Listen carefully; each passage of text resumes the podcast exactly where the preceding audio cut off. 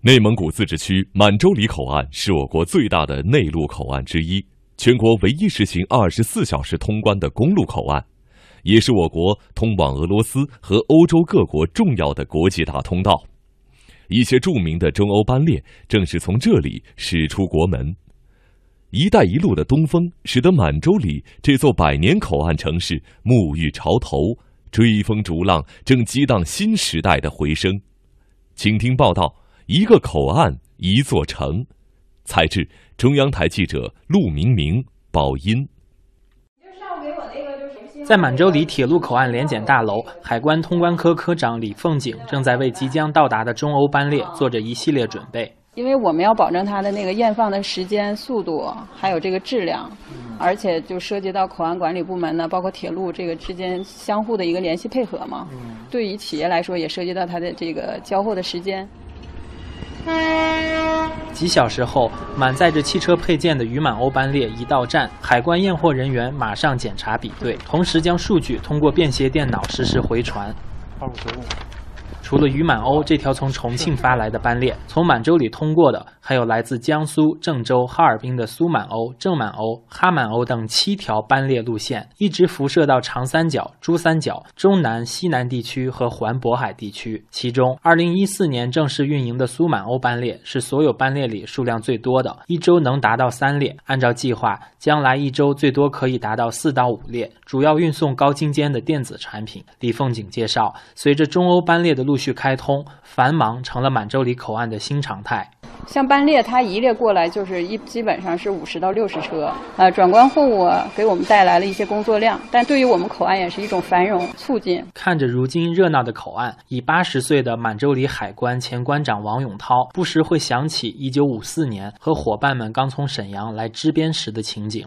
是晚上九点钟到，下车以后，反正路灯比较稀少。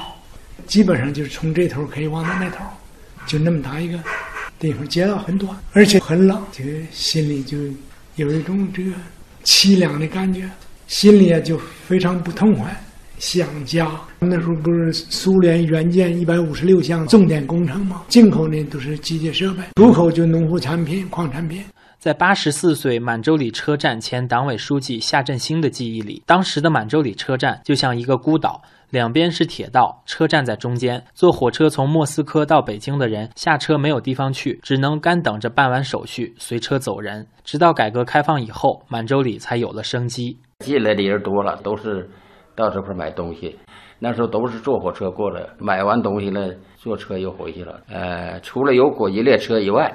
后贝加尔到满洲里之间还有一个小客车，这个车呢，中国人也可以坐，多数都是做买卖的出去，没有旅游的。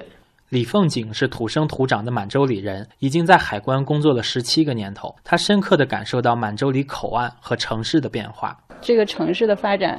跟这个口岸的繁荣是一衣带水的关系。有这进出口货物进口以后，很多的外地人会到满洲里来，在这做生意，啊，也有在这定居的，带动城市的发展。现在的满洲里不仅吸引了全国各地的人来这里从事边贸旅游，也吸引了许多俄罗斯、蒙古国的客商在这里开公司做贸易。俄罗斯人纳基耶夫就是其中的一位。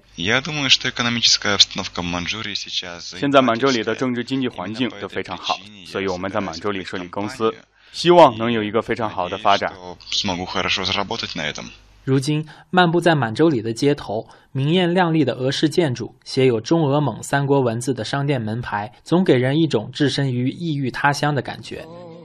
夜幕降临，五颜六色的霓虹勾勒出满洲里城市的轮廓，华丽迷人。李凤景说：“城市在变，人也在变。满洲里这座口岸城市，就像一个青春永驻的年轻人，总能给人带来一份意想不到的艳丽和惊喜。”这个城市变得越来越洋气了，人的思维。还有人的这个想法啊，也是在发生着变化。现在是咱们已经把他们感染了，就是逐渐融合，很自然的感觉，就是跟以前的生活不一样了。